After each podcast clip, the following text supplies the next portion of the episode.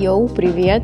Выпуск получился про какую-то внезапно обратную эмансипацию женщин и о том, как один хороший писатель-мужчина смог объяснить, как же стрёмно, честно говоря, жилось женщине в то время, при этом э, объяснить, избежав male gaze, такого стандартного изображения женщин в культуре, как э, зависимых, слабых и суеверных истеричек. Так что в этом выпуске расскажу о романе Анна Каренина, о менталочке главной героини и о том, что иной она быть просто не могла. Еще расскажу о Толстом, который детально и, в общем-то, честно описал эпоху, в которой женщинам э, либо рожать детей, либо бросаться под поезд. Поехали! Начнем с предыстории, куда же без нее родимый. Когда-то я неясно зачем становилась в разговоре с близкими мне или не очень близкими людьми чуть более открытой на тему собственных ментальных расстройств и психики в целом. И некоторые мои слушатели или собеседники сводили все к одной омерзительной фразе. А, фраза звучит так «ты несчастна, потому что у тебя коровы нет». Вот так. А для тех, кто точно так же, как я, в восторге от таких абсурдных формулировок, объясняю. Суть фразы в том, что мои проблемы не проблемы, а выдуманная из пальца экзальтация всего. И будь я занята какими-нибудь реальными вещами, например, тем, чтобы доить корову, у меня бы не было времени на такую чушь. Это даже не про проблемы белых людей, о которых мне тоже хочется много поговорить, а про проблемы слишком умных людей, очевидно. Хотя, будь я по-настоящему умным человеком, я бы с такими людьми не общалась. Но что есть, то есть. Но такая гениальная мысль, конечно, не пришла только вот в эту конкретную голову, и эта фраза гуляет по интернету, и в оригинале она звучит так. «Дура, это Анька, у нее просто коровы не было». Имеется в виду, конечно, Анна Каренина, что, в общем-то, трудно сообразить без контекста. И в этом выпуске я постараюсь для себя и для тех э, счастливчиков, что слушают меня сейчас, выяснить, правда ли тяжелая судьба Анны Карениной была бы легче, будь у нее больше дел, и так ушли надуманная ее трагедия, и заодно решить все то же самое про себя. В общем, вопрос ребром. Нужно ли мне заводить корову? И здесь самое время вставить дисклеймер и позаботиться о соломке, на которую я упаду после того, как выскажу все, что хочу высказать, а, оговорюсь.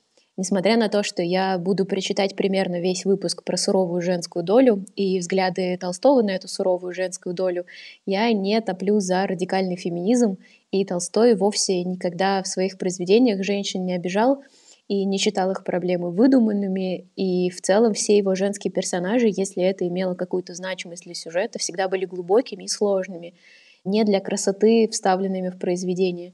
Просто из всех дорожек по мнению Льва Николаевича Толстого, по которым может пойти не глупая женщина, некоторые дорожки он прям презирал. И получается, что конкретно сейчас я буду говорить про произведение, где героиня выбрала немножко не ту дорожку.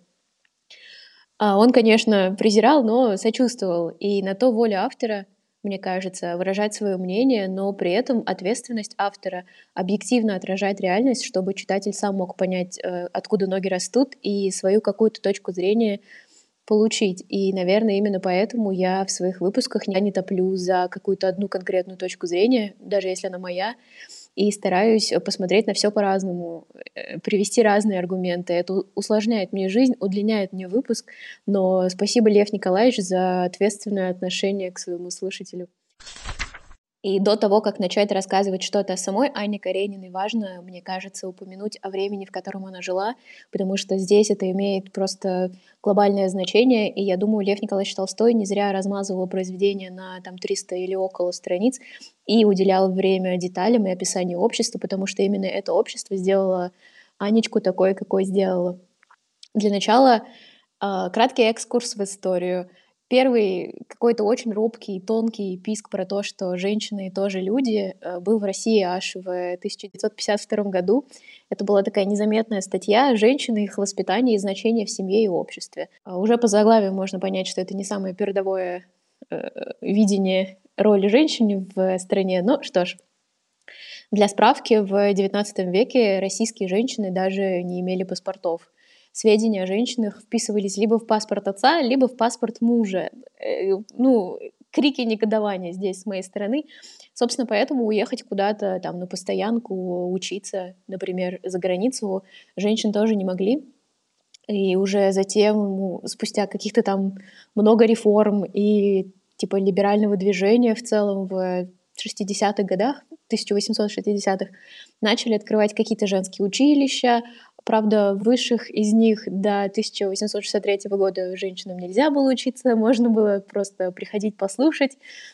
И уже потом, ближе к 80-м годам, были всякие высшие женские курсы. Наверняка кто-то что-то слышал про бестужевские жен- женские курсы. И там вот уже можно было получать образование только очень богатым женщинам. И в конце концов для того, чтобы стать прекрасной партией, например, какому-нибудь высокопоставленному мужчине, а не, например, чтобы стать действующим врачом, э, максимум сестрой милосердия, ну или юристом, потому что, потому что работать было нельзя. Это так, на скидочку. И здесь же не могу не подбросить немножечко на вентилятор и не упомянуть, что вообще-то одна работа женщинам была доступна всегда, и конкретно даже в то суровое темное время. И это работа для женщин с низкой социальной ответственностью, для представительниц самой древнейшей профессии, для жриц любви, в общем. Думаю, по трем эфемизмам, в которых я упражняюсь на протяжении всего ведения подкаста, вы поняли, что это за профессия, и поговорим про бордели.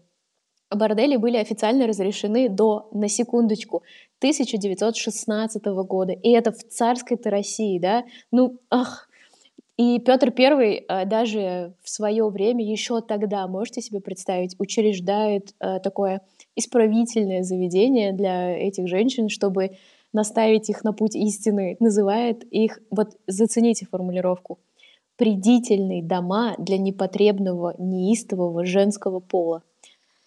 Ох, как много хочется сказать про эту формулировку, но в целом а, так как у них были свои желтые билетики, что-то вроде документа, паспорта-то все еще не было у женщин, прав у таких дам было больше, чем у дам из высшего общества, и вот в такое вот интересное время жила Анечка Каренина.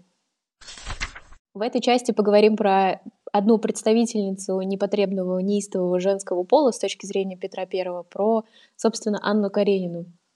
И я буду говорить о ней как абсолютно о живом, когда-то существовавшем персонаже, потому что у этого персонажа был прототип, даже не один, и, естественно, вся эта история не то чтобы придумана Львом Николаевичем Толстым, она просто очень удачно подобрана и очень хорошо отыграна.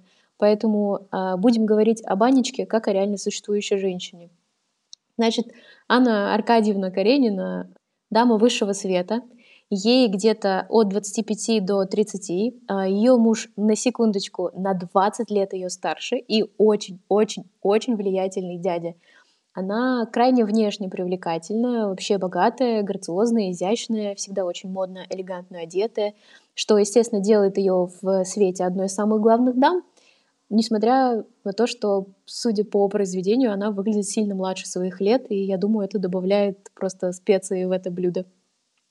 Я, кстати, все это говорю, естественно, с ужасом просто, потому что выходит, что мы ровесницы, а я вообще-то всегда ее считала несколько старше. Ну что ж, а, кроме того, Анна Каренина очень умна, начитана, знает языки. Естественно, мы ничего не знаем про ее образование, можем только догадываться, что оно ну, было домашним. Может быть, она посещала какие-нибудь там курсы, но, опять же, я думаю, это классный подход с точки зрения Льва Николаевича Толстого, не акцентировать внимание на том, как она получила образование, а как бы что имеем, то имеем. И вот тут уже, конечно, а, проклятие Анечки выясняется, потому что Анна женщина не глупая, очевидно, обладающая чувством такта и умеющая играть очень много разных ролей, которые нужно было играть женщинам того времени, но вопрос остается открытым. Что не глупой женщине делать в таких рамках и в таком обществе? Она нигде не работает, так как работать на большинстве профессий считалось недостойным, потому что это оскорбляло мужа, который, получается, не может обеспечить семью, что ли, или усмирить жену не может, что ли, и еще 10 разных формулировок. Максимум, что она может, это там порепетиторствовать, попереписывать ноты какие-нибудь, скатерть вышить на благотворительную ярмарку. И то, опять же, эм, это все не про деньги, это все не про занятость, это все не про реализацию какую-то. А, и, в общем-то, можно было бы удариться в реализацию себя как женщины с точки зрения патриархата и воспитывать сына, который у нее есть, ему 8 лет. Но на воспитание сына тоже не уходит прям так уж много времени, потому что есть няньки, есть воспитатели, а, нанятые за рубежом и прочее, прочее. И в такой-то богатой семье, естественно, мама не занимается тем, что круглосуточно воспитывает своих детей, стирает пеленки и прочее, прочее. Хотя, конечно, за восьмилетним пацаном уже, наверное, не надо стирать пеленки. Тем хозяйство. Хозяйство вести она тоже ну, не может, потому что для этого есть муж с очень странными представлениями о собственной значимости. И вообще для этого есть люди, и даже сами владельцы имений, например, или огромных каких-то хозяйств не занимались этим, были управляющие. Ну, если не было какой-то отдельной личной инициативы, естественно, до этого никто не допускал женщин. И кроме балов и всяких там кружков и салонов, в общем-то, и заняться получается нечем. И это как будто бы подтверждает теорию о том, что коровы ей просто не хватало. Если бы вот не одно «но». Каренина не работает не потому, что она ленивая дура, а потому что она заложница своего поколения и своего статуса. И она просто не может этого делать. Ей нельзя. Она ни к чему из того, что обычно составляет какую-то жизнь повседневную, какие-то бытовые вопросы, которые отвлекают от сложных экзистенциальных переживаний, у нее доступа к этим бытовым вопросам просто нет. И вот эта натянутая струна, в очень узких рамках, конечно, рано или поздно выстреливает. И а, по сюжету нетрудно догадаться, в сторону какого молодого усатого красавчика выстрелила эта струна, но а, произведение, в общем-то, не про измену Анны Карениной своему мужу, произведение про тонкую женскую психологию. И, и об этом я еще хочу поподробнее сказать потом. Чтобы добить весь абсурд ситуации, расскажу, что происходило в мире, пока Анне Карениной нельзя было ничего, кроме как красиво стоять рядом со своим мужем и быть примерной матерью. Российский инженер получил патент на лампу накаливания. Ирландский физик ввел термин «электрон». На русском издали впервые «Капитал» Карла Маркса, а между Шотландией и Англией состоялся первый красивый, мощный, эпичный международный матч по футболу. Какой, блин, абсурд! В общем, с тем, что беда Карениной не в том, что она умная и у нее просто коровы нет, то есть ей заняться нечем, мы, надеюсь, разобрались. У девушки, дамы, женщины просто не было иного выбора. Общество сделало ее такой, общество поставило рамки, в которых ей пришлось существовать, и теперь переходим к male gaze, а точнее тому, как виртуознейший Толстой всю эту историю раскрыл. И здесь же добавлю от себя, что если у Анны Карениной в безделье социально обусловлено и дает ей чрезмерное напряжение, так как в роли просто жены там влиятельного дяди или гранд-дамы света ей все-таки тесно, то у меня как будто бы и нет оправданий в этом плане. Но, однако, ничей капитал ни отца, ни мужа мне не связывает руки в работе, возможно, к сожалению, Живу я тоже не в царской России, паспорт у меня есть, а бытовые вопросы тоже никто не отменял в моей жизни. Так что я уверенно делаю вывод, что метафоричная корова у меня все-таки есть, но она не мешает мне быть иногда несчастной, как, впрочем, и счастливой тоже. Шах и мат, чуваки, что я могу сказать? Начнем с очень жирных и красивых комплиментов в сторону Льва Николаевича Толстого. И не только потому, что он мой любимый автор, но еще и потому, что вместо того, чтобы сказать громко вслух, встав на табуреточку, я, блин, осуждаю, что она вот такая вот из семьи ушла, женщине так нельзя, мужчине, кстати, можно, у нас есть бордели, и мне все-таки ее немножко жалко.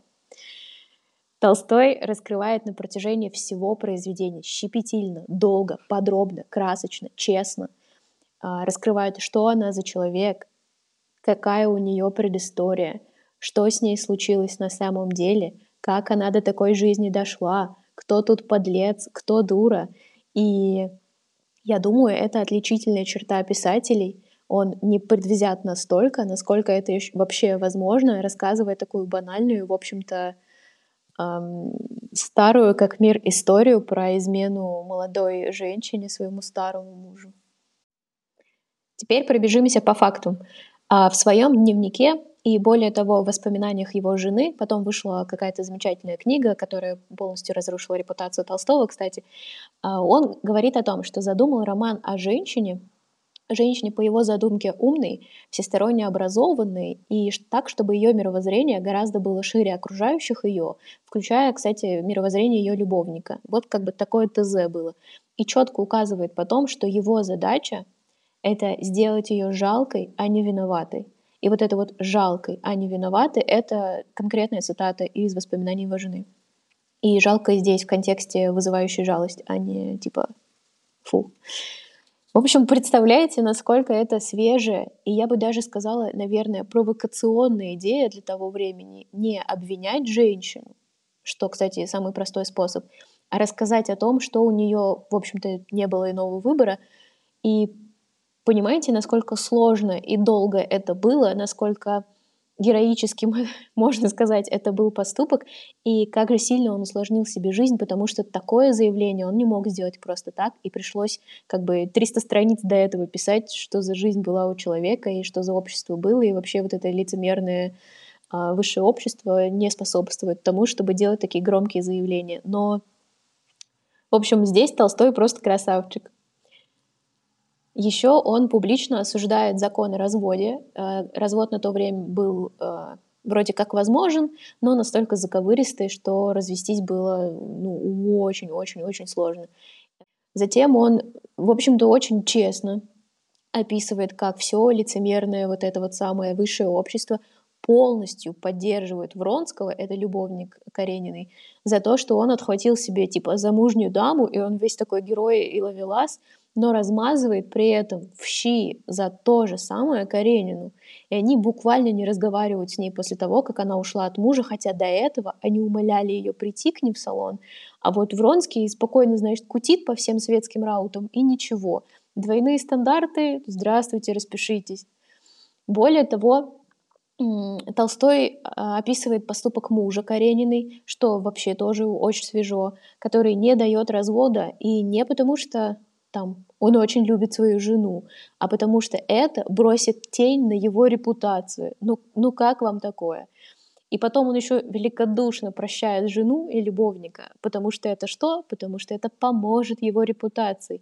Но при этом жестко отбирает ребенка у мамы и, ну, чем вообще отбивает последние крохи эмоциональной стабильности у бедной девочки.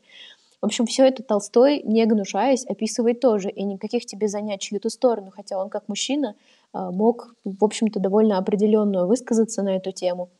Но как хороший писатель Толстой рассказывает про обе стороны. И честно рассказывает про обе стороны, никак не оправдывая Каренину, и при этом никак не оправдывая ее мужа и никак не оправдывая ее любовника. И на самом деле там очень много героев, кроме этих троих, но э, чтобы не разводить э, свой выпуск на полтора часа, ограничимся этими тремя персонажами. И несмотря на то, что Лев Николаевич Толстой как будто бы все-таки осуждает выбор Карениной, чуток так осуждает, потому что в этом же произведении он противопоставляет э, жизни Карениной жизни выбор Кити, другой главной героини романа, и у другой героини, у Кити, все получается в жизни красиво и замечательно, и она, кстати, прототип его жены. И автор тут как бы намекает, что есть два пути, э, и ты выбрала неправильный, Анечка, но осуждает он этот выбор не потому, что это фу и там противоречит морали. Я думаю, о морали в то время, как, собственно, и в наше, говорили только очень поверхностно и в газетных заголовках, и никто, строго говоря, не жил по этим правилам. Осуждает он ее, потому что это ведет к гибели. То есть он осуждает не измену как таковую, а горячность в выборе перспектив своей жизни, что ли, или полагательство на чью-то честь, в которую Толстой не верил прям вот вообще совсем никак, и даже какую-то суеверность, наверное, не саму Каренину, а неправильный выбор, что она сделала. В общем, тут никакой мизогинии, никакого некрасивого, непонятного взгляда на женщин, сильно обусловленного взгляда или сильно ограничивающего женщину в их там глубине и бла-бла-бла получилось вполне себе трогательное, глубокое понимание женщины и вообще абсолютно ублюдской ситуации, в которой а, могли жить образованные чувствительные, классные, серьезные, желающие свободы женщины, но как бы как вышло, так вышло. Ну, настало время подводить итоги. И, во-первых, мне очень важно отметить, подсветить, э, покричать в рупор, что Лев Николаевич Толстой в своих произведениях никогда не позволял себе male gaze, по крайней мере, из самых знаменитых и тех, что я читала. И в целом ограниченное изображение женщин — это скорее дешевая уловка, какая-то литературная для привлечения внимания или для того, чтобы просто как-то обставить как мебель в комнате второстепенных персонажей в произведении. И для э, Толстого никогда не было разницы в том, мужчина или женщина, его главный герой, и он всегда довольно детально, глубоко, с большим вниманием к бэкграунду и с большим вниманием к внутренним личным, личным переживаниям относился. И я думаю, это делает Толстого чуточку круче, чем мы о нем думаем. И это делает Толстого, кстати, очень близким к современной культуре, где люди наконец начинают задумываться о том, что нельзя считать мужчин а, сильными, маскулинными, никогда не плачущими шкафами, которые должны зарабатывать деньги и э, бить людей на улице. Точно так же отходим от понимания, что женщины — это просто какая-то машина для рождения детей, а, примерная жена, хозяйка на кухне и бла-бла-бла. И мне нравится, что мы живем во времена, когда немного стираются эти представления, и, возможно, а, неочевидный вклад в это внес и Лев Николаевич Толстой а, в том, что его герои всегда были такими сложными, и его герои были как женщинами, так и мужчинами. И пожалуйста, пожалуйста, пожалуйста, давайте не будем классную, сложную, живую, очень интенсивную нашу психику, будь то женская или мужская психика, ограничивать до каких-то тупых формулировок вроде «тебе просто нечего делать», а, «тебе нужно завести корову» или, например, «ну ты же мужик». И будем брать во внимание и социальный контекст тоже, и личную предысторию каждого из нас — и особенности ментального здоровья, которое точно так же важно, как и здоровье физическое. Давайте будем бережны к себе и не бросайтесь под поезд, наверное, по возможности. Всем пока!